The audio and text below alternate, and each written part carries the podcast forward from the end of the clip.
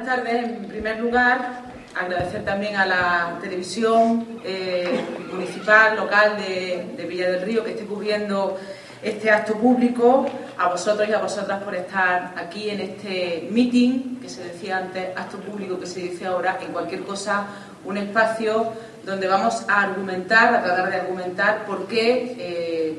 eh, hay que votar a Izquierda Unida el próximo día 20. Mira, dentro de una semana, de aquí a una semana estamos votando, así que nos quedan seis días en los que tenemos que tratar de convencer a nuestros vecinos, a nuestras vecinas, a los trabajadores, las trabajadoras, a los jóvenes, que tienen que elegir, como decía Estrella, una candidatura que represente los intereses de los de abajo.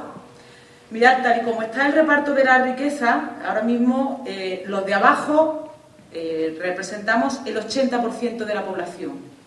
y sin embargo poseemos algo menos del 20% de la riqueza. Poseemos, entre comillas, ¿eh? que vamos, a través de, la nómina o a través de la prestación por desempleo, a través de lo, del poco patrimonio que podamos tener el 80% que somos los de abajo. Y sin embargo somos los que estamos pagando la crisis. No solamente durante estos tres años, sino los próximos diez años, a no ser que cambiemos las cosas de una manera absolutamente radical. Y por el otro lado de la balanza está el 20% de la población, que son pues, los que mueven el dinero en la bolsa, los que tienen dinero en el mercado, los banqueros, los especuladores, los ricos, los súper ricos. Ese 20% de la población tiene el 80%, algo más del 80% de la riqueza, acumula algo más del 80% de la riqueza. Y sin embargo, frente a esa desigualdad tan absolutamente manifiesta, pues los de abajo, los que representamos el 80% de la población y algo menos del 20% de la riqueza, somos los que estamos pagando la crisis. Y el resto, el 20% de la población, que son los súper ricos, y los ricos son los que se están beneficiando de la crisis. Así que tenemos que tratar de convencer a los trabajadores, a las trabajadoras, a los autónomos y a los jóvenes que tienen que elegir una candidatura que represente los intereses de los de abajo el 80% de la población y que se puedan poner en marcha políticas que efectivamente es posible dar una salida por la izquierda a la crisis, que no siga, que en los próximos 10 años sigamos pagando los de abajo el, festín que se han dado algunos y algunas. Y es que, mirad, ayer decía Cayo Lara que tanto Rubalcaba como Rajoy, Rubajoy, que le llama, porque efectivamente parece una, una gran coalición, son activos tóxicos ¿eh? estos que ahora eh, hemos oído muchas veces los activos tóxicos que tiene la banca porque hicieron negocio, lógicamente, con la vivienda y porque los gobiernos, tanto del Partido Popular como del Partido Socialista, les permitieron a los poderosos que hicieran mangas y capirotes. Y efectivamente, es verdad que hay dos partidos que son activos tóxicos, en este caso el Partido Popular y el Partido Socialista. Y en Córdoba se presentan dos candidaturas que son tóxicas para los trabajadores y para las trabajadoras. Que si los trabajadores y las trabajadoras los cogen, les van a salir ronchitas verdes y luego cuando vayan a la sanidad les van a decir que tienen que poner un copago, que tienen que pagar algo para quitarse esas ronchitas verdes que le han salido si cogen dos candidaturas tóxicas. Tenemos la del Partido Socialista Obrero Español y tenemos la del Partido Popular. ¿Y por qué son candidaturas tóxicas para los trabajadores y para las trabajadoras? Pues mirad, pues por lo que han hecho durante estos tres años y por las personas que van en esa candidatura, por las dos cosas. Su programa, lo que han hecho durante estos tres años y quién va en esas candidaturas. En la cabeza de candidatura tenemos a Rosa Aguilar, que parece del PSOE de toda la vida. Hay que ver que parece que se ha sacudido la cal, aquella cal que hablaba, que representaba el Partido Socialista Obrero Español, y parece del Partido Socialista de toda la vida. Ha cambiado una política de izquierda, aunque ella bien es verdad que no fue muy mucho de izquierda, era más bien moderada, por la política mercancía. Por la mercancía se ha convertido en lugar de una política en una mercenaria. Ha cambiado el lugar a irse al sol que más calienta. Los trabajadores y las trabajadoras verán si puede representar honestamente sus intereses o no. Después tenemos de segundo a Antonio Hurtado, que antes estaba en el Senado Antonio Hurtado, eh, militante socialista de hace mucho tiempo, ha votado a favor en el Senado todos los recortes sociales,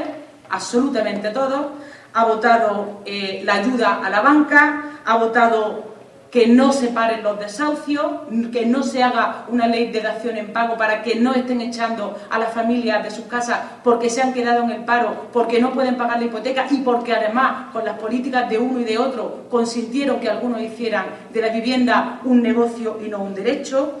Ha votado mantiene la, economía sumergida, no han hecho absolutamente ninguna ley en contra de la economía sumergida o en contra del fraude fiscal, ha votado la reforma de la Constitución,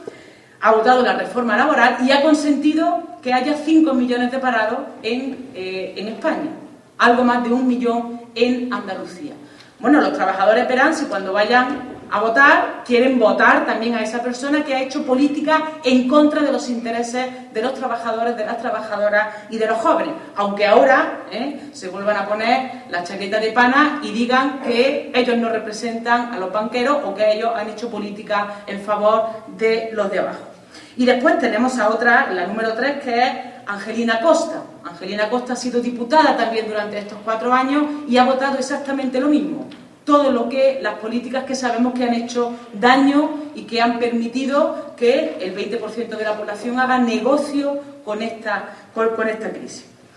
Y por el otro lado tenemos la candidatura del Partido Popular, otra candidatura tóxica para los trabajadores y para las trabajadoras. No es el cambio de nada,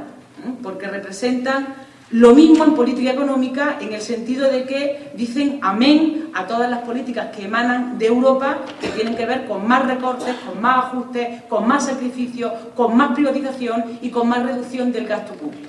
Y además hacen una, una ecuación, hacen una correspondencia que es absolutamente falsa. El Partido Popular lo que dice es que hasta que no haya crecimiento económico no se va a crear empleo. Y eso es absolutamente falso. No se crea empleo en este país porque tanto el Partido Popular como el Partido Socialista como las políticas de Europa están de brazos cruzados y no ponen dinero del Estado para que verdaderamente haya generación de empleo. Porque como tengamos que esperar a que los ricos y los superricos sigan acumulando capital por un crecimiento económico, a que los parados y las paradas, los jóvenes, las mujeres tengamos empleo, desde luego ya nos puede ir dando el sol con un colador. Partido Popular es un trío, el trío formado por eh, Federico Cabello de Alba, alcalde de Montilla, por eh, Rafael Merino y por eh, Fernando López Zamor. Un trío de lo más, eh, vamos, no son compañías nada agradables para ningún trabajador, para ningún autónomo, para ningún joven, porque representan pues, la derecha de este país de siempre. Los de antes nos han atracado durante estos tres años, atracado a mano armada, lo decía Estrella, nos han metido la mano en el bolsillo y nuestro dinero se lo han dado a los ricos a los, o a los super ricos. Estos tres, ¿eh? este trío que representa la papeleta del Partido Popular, otra papeleta tóxica, son los que nos quieren atracar a partir del 20 de noviembre.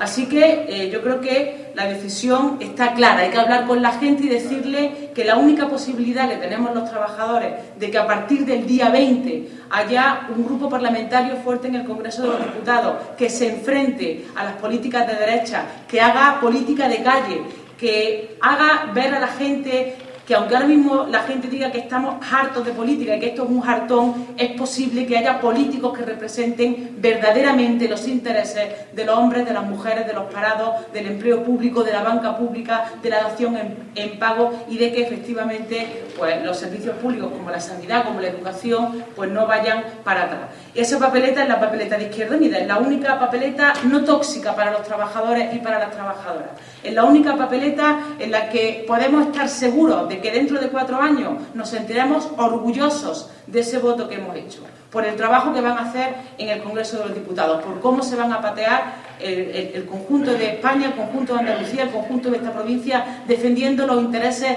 de los hombres y de las mujeres, de los de abajo, del 80% de la población. Y en nuestras manos está, por lo menos, confrontar ideas por lo menos hacerle ver a los trabajadores y las trabajadoras que no pueden votar dos papeletas que representan toxicidad, que son veneno para los intereses de los trabajadores, de las trabajadoras, que no puede haber un trabajador que vaya a votar lo mismo que vota Botín No es posible que un trabajador esté en paro, esté trabajando, vaya a coger la misma papeleta que va a coger Botín o, que van a coger el conjunto de banqueros de este país. Y que tampoco es posible coger una papeleta de aquellos que durante estos tres años han machacado a la clase trabajadora, han machacado a las mujeres, han machacado a los jóvenes y ahora parece que con una especie de pérdida de razón se ponen otra vez la chaqueta de pana y quieren volver a engañarnos el voto no tóxico, el voto útil para frenar las políticas de derecha es el voto Izquierda Unida el 20 de noviembre. Así que yo os animo a todos y todas a que habléis con vuestros vecinos, con vuestros compañeros de trabajo, con vuestros hijos, con vuestros nietos